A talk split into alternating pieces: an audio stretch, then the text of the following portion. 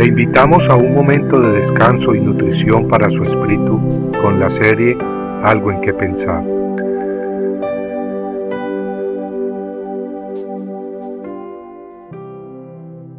Tened ánimo, no temáis. Jesús les habló diciendo, Tened ánimo, soy yo, no temáis. Mateo 14, 27. La Biblia está llena de historias preciosas, como la encontrada en el Evangelio de San Mateo, capítulo 14, versículos 22 al 33. En dicho pasaje Jesús hace que los discípulos suban a la barca para ir hacia la otra orilla del mar de Galilea. En esa ocasión el Divino Maestro no se subió con ellos, mas se fue al monte a orar. Pero ¿a dónde enviaba Jesús a sus discípulos? ¿Los enviaba simplemente a la otra orilla del lago? No, los enviaba a algo más que simplemente a la otra orilla del lago. Los enviaba a lo que se convertiría en un mar bravo y agitado.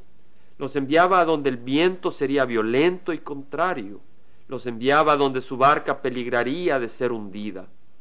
Todo para manifestarles un poco más de su majestuosidad y gloria, para enseñarles a confiar en Él para permitirles experimentar el poder de Jesús sobre las fuerzas contrarias y poderosas que tratan de hundirnos.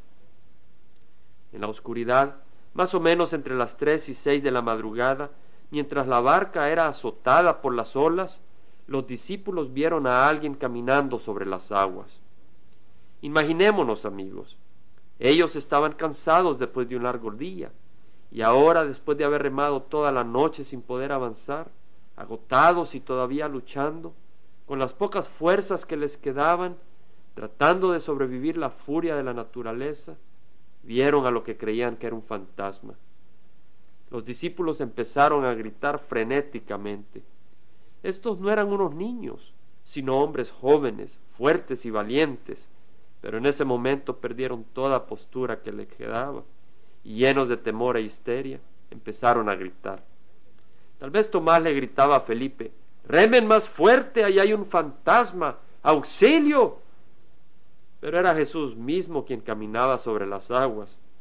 Al oírlos gritar les dijo, tened ánimo, soy yo, no temáis.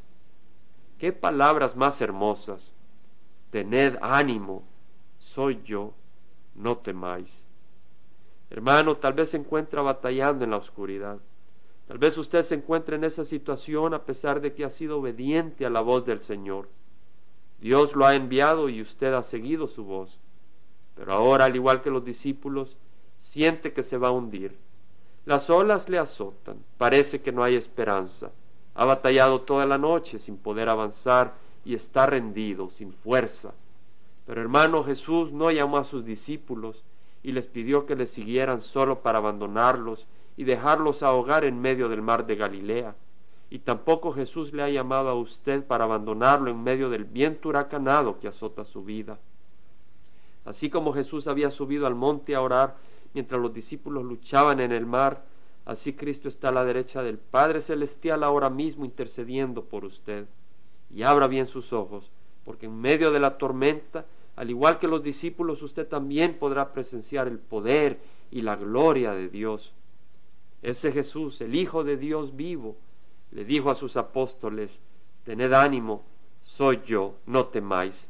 Ese mismo Jesús quien vive para siempre también le dice a usted ahora mismo, no se turbe vuestro corazón, creed en Dios, creed también en mí. Tened ánimo, soy yo, no temáis. Compartiendo algo en que pensar, estuvo con ustedes Jaime Simán. Si usted desea bajar esta meditación, lo puede hacer visitando la página web del Verbo para Latinoamérica en www.elvela.com. Y el Vela se deletrea E L B de verdad E L A, donde también encontrará otros materiales de edificación para su vida. Puede también escribirnos a El Vela Pio Voz 1002 Orange, California 92856, Estados Unidos. Dios le bendiga.